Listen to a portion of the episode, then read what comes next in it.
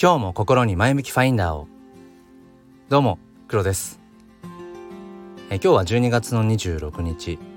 え今は朝の7時57分です。えなんかクリスマスがね終わって なんかこう何て言うんでしょう。その静けさというのか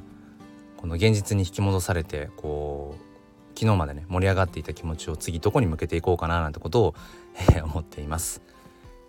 今日は声でつながった1年についてお話をしたいと思います。このチャンネルは切り取った日常の一コマからより良い明日への鍵を探していくチャンネルです。本日もよろしくお願いいたします。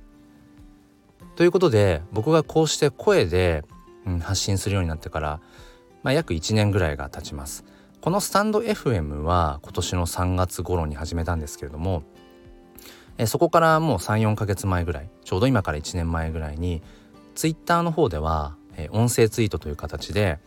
ま、自分の声をね通して、まあ、思いをこう発信していくということを始めました。まあ、そこに至るまでにねいろいろとエピソードはあるんですけれどもそこを話すと長くなってしまうので、まあ、とにかく一発目の音声ツイートはめちゃめちゃ勇気がいった っていう思い出があります。ただそのそれまではまあ、文字テキストベースで発信していたものを声という形に変えてからはやっぱいろんなことが変わってきてうん、まあ、やっぱその中で大きいのがその SNS 上でその知り合ったこう同じような価値観を持たれている方うん実際にそういう SNS がなかったら出会えないような方々とその実際に電話でお話をするっていうような機会がこの1年間でいくつもあったなって思います。やっぱりこの実際にまあお電話とかね、まあ、こういうスタンド FM の、まあ、コラボ収録とかもまあいろいろこうツールというか手段はあると思うんですがその声でやっぱりこう対話するっていうのはうーんやっぱり何何他の何を置いても一番こう伝わりやすいお互いの気持ちが伝わるよなっぱこれはそのいわゆる文通みたいなね、うん、手紙でのやり取りもそれはそれですごくこう、うん、今の時代逆に趣があっていいのかもしれないけれどとかこの SNS っていうものがうんまあ盛んなねコミュニケーションツールとして、うん、主流になっている今の時代においてはそもそもどういう方か知らない声も知らないっていうようなところから始まっていく出会いも多いですよね。まあ、もちろんその気をつけなければいけないことっていうのも多分にあるんだけれどもうーんやっぱりその実際にお話をしてみる、まあ、会うことは難しいけれども、えー、声を通してお話をしてみるっていうふうにすると途端にそのやっぱり距離感が縮まるしその方の顔は分かんなくてもなんかその想像でしかないけれどもその人の姿がよりこ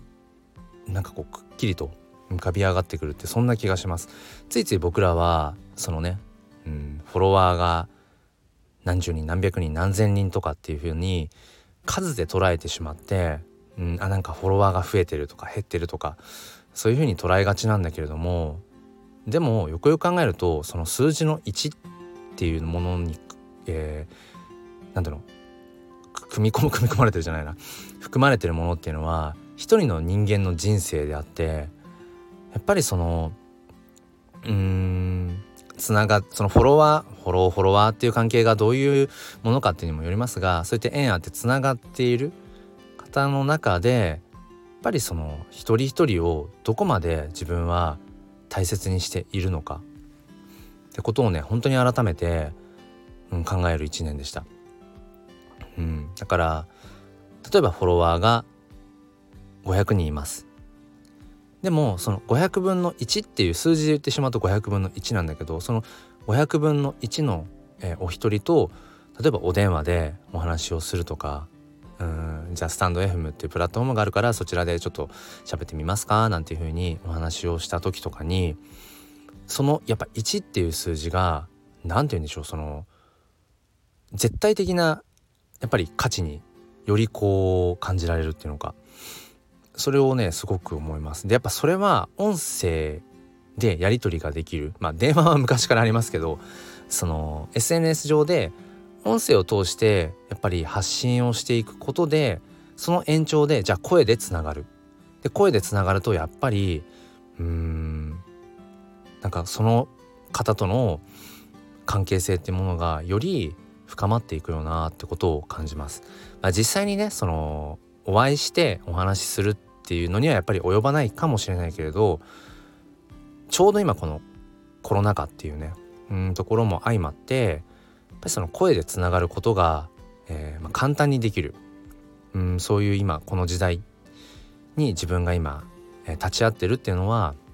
本当にあの喜ばしいことだなっていうふうに思います。え、実は今朝ももう23年くらい前から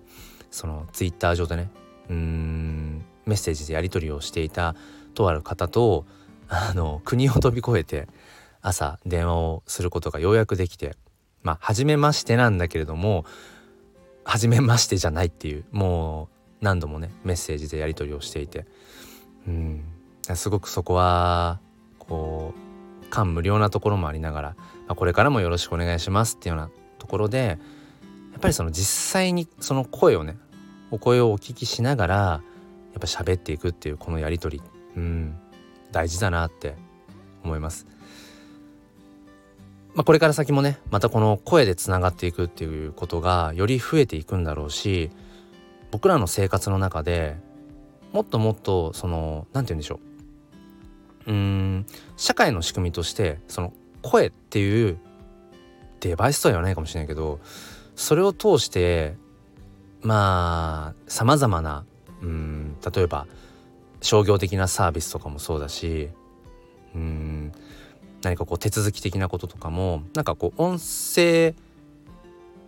音声の媒体音声っていう形を通してやり取りしていくことっていうのが多分増えてくはずなんですよね。今ねこういろいろあるじゃないですか あの家の中一つとってしてもあの声で発することでいろんな家電が稼働するとかねまあそれがまあ人間にとっていいか悪いかっていう議論は置いておいてこれからどんどんどんどんその声で何か、うん、人とつながるものとつながるっていう時代が加速するんじゃないかななんてことを思っています。まあそんなこともね楽しみにしつつやっぱり自分がまず声を発してみるこの SNS ってものを活用してね、うん、自分の声ってものを発していくことで新たな声と出会っていく、うん、なんかそれがまた楽しみだななんてことをふと思いました。えー、ということで、えー、もうあと数日で今年も終わりですね。えー、皆様是非良い年末をお過ごしください。ということで今日も心に前向きファインダーを。ではまた。